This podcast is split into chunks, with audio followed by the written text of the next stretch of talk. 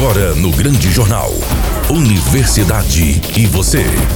A educação mais perto de você.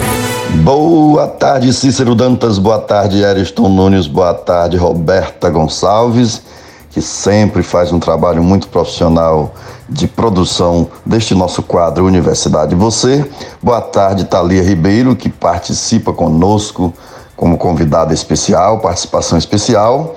Nosso boa tarde também à nossa convidada de hoje, professora Fabiana Lima, professora da UFSB, e que vai nos falar sobre um tema muito importante. Consciência negra você tem? Este mesmo tema será um tema de uma nossa live amanhã, a partir das 20 horas, no Instagram do Ecoin, que é arroba ecoin.oficial. Então você vai lá no Instagram, procura o Instagram do Ecoin e também participa discutindo com mais profundidade ainda este tema de suma importância, porque amanhã é o dia da consciência negra. Então, estejamos juntos daqui um pouquinho com a professora Fabiana Lima falando sobre consciência negra. Você tem? E amanhã no Instagram do ECOE. Boa tarde, professor Gilson. Boa tarde, queridos ouvintes. Boa tarde aos nossos colaboradores. Boa tarde, Thalia Ribeiro, que faz a participação especial do mês de novembro.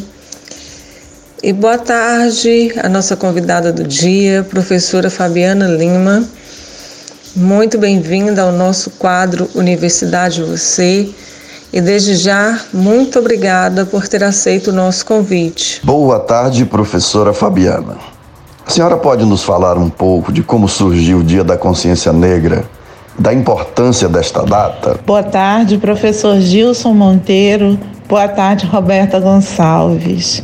Então, o Dia da Consciência Negra é, ele nasceu a partir da luta dos movimentos negros da década de 70 do século 20, sobretudo o movimento negro unificado contra a discriminação racial, o MNU, que existe até hoje, mas que foi uma potência na década, nas, na década de 70 e 80, é, principalmente, teve um papel fundamental na ressignificação é, das narrativas históricas sobre a população negra no Brasil.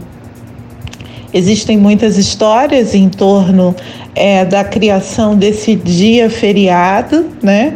Mas o que se sabe é que o poeta do Rio Grande do Sul, Oliveira Silveira, ele propôs, né, para o grupo que ele fazia parte, o grupo político é, de ativismo negro que ele fazia parte, de militância negra que ele fazia parte, no Rio Grande do Sul, ele propôs o Dia Nacional é, da Consciência Negra, né?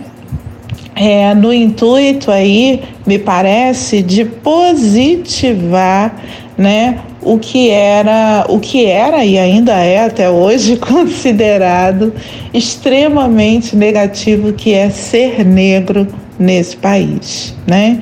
Então, eu costumo dizer que o Dia da Consciência Negra, o dia 20 de novembro, ele é no sentido de Walter Benjamin o verdadeiro dia feriado, né?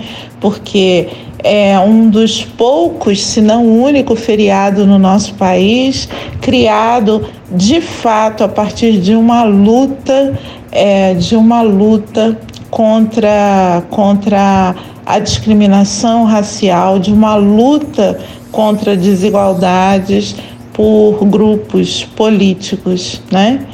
É, é óbvio, a lei foi sancionada somente em 2011, mas desde a década de 70, o dia 20 de novembro é pautado como um dia de, de um dia de rememorar a luta da população negra no Brasil, né? E o porquê o 20 de novembro, né? Porque por que não o 13 de maio? Justamente porque os movimentos negros da década de 70 foram, foram os que pautaram com maior é, radicalidade, no sentido de a raiz mesmo do problema, é o fato de que a Lei Áurea ela foi uma concessão, né?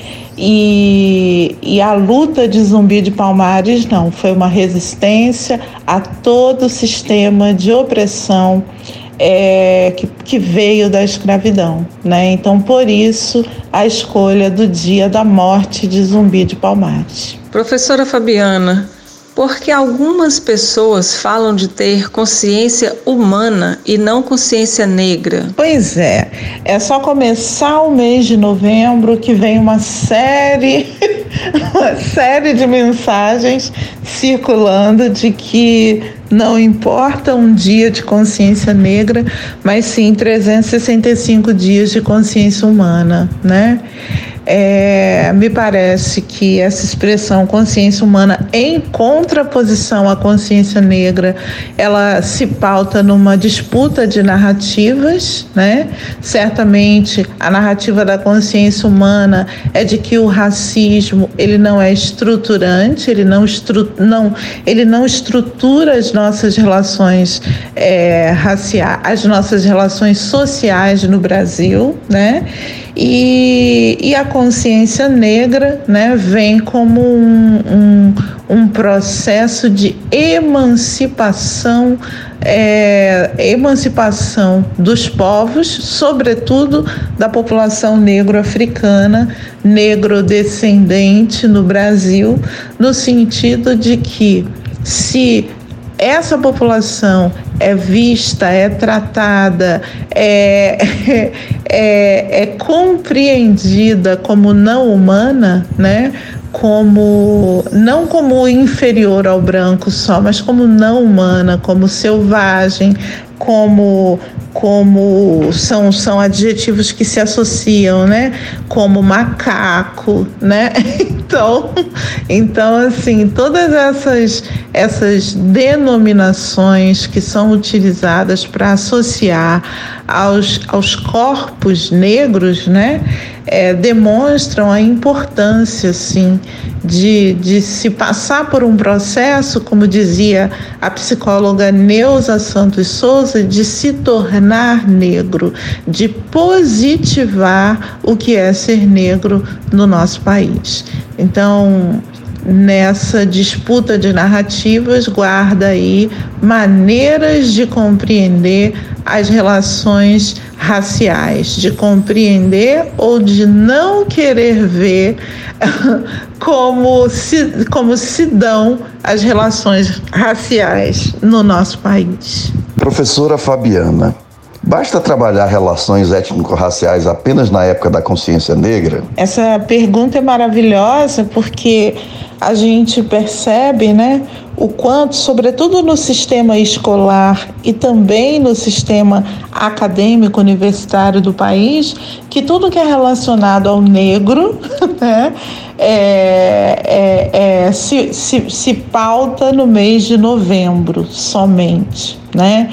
Quando a gente faz isso, né, a gente, a gente não lida com é, o, que, o que está por trás da ausência da história da população negra no sistema escolar brasileiro, no sistema de ensino brasileiro, que aí a gente inclui a universidade também.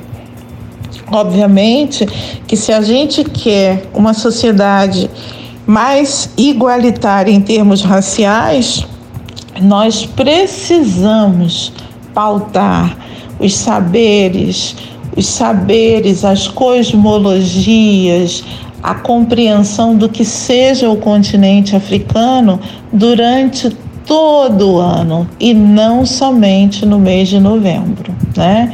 Então, é, não basta trabalhar as relações étnico-raciais no mês de novembro, ela precisa estar no nosso cotidiano, fazer parte do nosso cotidiano.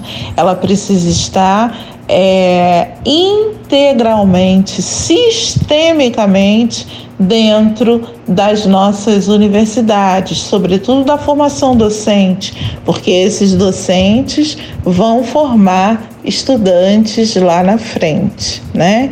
E no sistema escolar nem se fala. Deve ser pautado, deve ser uma questão em todas as áreas e é, para ser trabalhado o ano inteiro, não só no mês de novembro. Professora, o que muda quando se trabalha o tema no ensino remoto? A realidade da pandemia em 2020 é, tem tornado o ensino remoto uma, uma, uma realidade cada vez mais contundente na nossa vida de professores e estudantes, né? De fato, no campo da educação, depois de 2020, nada será como antes.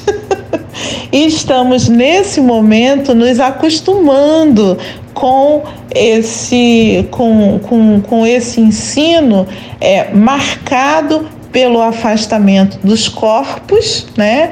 mas também pela possibilidade de uma presencialidade muito maior. Né? É, me parece que o ensino remoto ele possibilita uma proximidade muito maior com a pesquisa na rede, uma proximidade muito maior, é, por exemplo, em se chamar para conversar lideranças negras, é, produtores de saberes negros, né?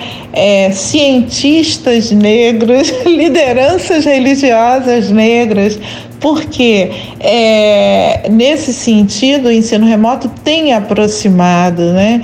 Porque as pessoas podem estar nas suas casas fazendo uma atividade é, com alguma turma em qualquer parte do mundo, né? Então me parece que que assim não sei se muda tanto na abordagem do tema, mas eu acho que pode pode pode aproximar é, produtores de saberes é, é, ligados às populações negras e indígenas no Brasil é, a atividades nas, nas, salas de, de, nas salas remotas do país inteiro. Né? Então, eu não sei bem se, se, se muda com relação a essa temática. Eu acho que muda com relação a toda e qualquer temática que se queira trabalhar é, no campo da educação. Professora Fabiana, quais os pontos de atenção para não trabalhar o tema de forma preconceituosa? Me parece que é, o ponto de atenção principal que se deve ter para para não se trabalhar com as relações étnico-raciais de forma preconceituosa é a possibilidade de sair do senso comum, né? de buscar nas fontes, de buscar a partir de pesquisa, e hoje há muito material para se compreender melhor é, a história da população negra no Brasil e a história dos povos africanos. Então, me parece que ir é, se fazer uma pesquisa, as fontes é um caminho para sair de uma perspectiva preconceituosa. Um outro caminho é trazer a fala, estabelecer diálogo é, com as pessoas que produzem conhecimento sobre as relações étnico-raciais no Brasil. E, e, se, e se colocar numa disposição de escutar, de escutar é, esses saberes produzidos, né? Então eu, eu, eu acho que tem até uma relação com a pergunta anterior. Eu acho muito importante, né? Nesse processo de se trabalhar as relações étnico-raciais, trazer as vozes das lideranças e de quem está produzindo conhecimento sobre isso. Além de tudo isso, também se abrir a escuta aos envolvidos naquele grupo de processos de ensino-aprendizagem, seja estudantes ou professores, é, que, que sejam pertencentes a essas populações e tenham memórias individuais e coletivas para compartilhar no processo de ensino-aprendizagem. Também pensar nesse tema como um tema emancipador é, a, esse estudante, quando traz a sua história de vida, é, ele também está, está passando por um processo de emancipação dele e de todos os envolvidos no processo de ensino-aprendizagem. Então, se eu for resumir, se abrir a escuta, me parece que pode pode fazer com que esse tema seja trabalhado de uma maneira não preconceituosa.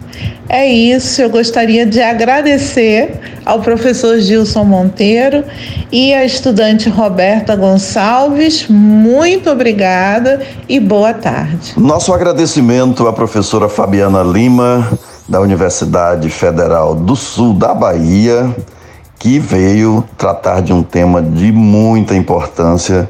Amanhã, não esqueça, continue a estudar o tema, continue a pensar sobre o tema e amanhã também esteja conosco no nosso Instagram para uma live com a professora Fabiana Lima falando sobre consciência negra. Você tem? Amanhã, se você não sabe, é o dia da consciência negra. Pense nisso, pense sobre isso Procure na sua consciência se você tem respeito aos negros, aos negros descendentes. Nosso muito obrigado, professora Fabiana. A Thalia Ribeiro trará agora novas informações e orientações sobre a campanha Novembro Azul. A campanha Novembro Azul, além do foco no combate ao câncer de próstata, visa conscientizar os homens brasileiros da importância de cuidarem de sua saúde, fazerem exames e ir ao médico. Esse é também um dos focos da campanha e é o que vamos falar hoje sobre prevenção. Então a campanha se tornou um meio importante para dar visibilidade às ações de saúde do homem no país. É importante que vocês homens entendam que deve se cuidar da saúde em todo sentido, inclusive com a saúde mental.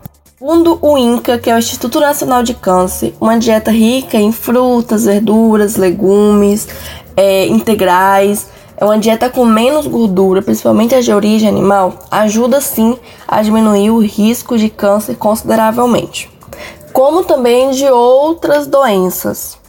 Uma alimentação adequada ela tem que vir junto com outros hábitos saudáveis, como o hábito de fazer atividade física diária para manter um peso adequado à sua altura, identificar também e tratar adequadamente hipertensão, diabetes e problemas de colesterol. Também diminuir o consumo de álcool e não fumar. Ou seja, são medidas é, de cuidado diário da sua saúde, de pensar em você, de estar indo ao médico fazendo os exames. Então esse é o recado de hoje. É um dos focos da campanha azul, é esse. Então a gente tem bastante notícias na internet, bastante informações sobre a campanha Novembro Azul e voltado para hábitos saudáveis que se deve ter no dia a dia. Então procure um pouquinho mais, se informem mais e lembre-se, vocês, homens, eu tô falando para vocês que estão me ouvindo. Essa campanha é pensada na saúde de vocês, então cuidem dela.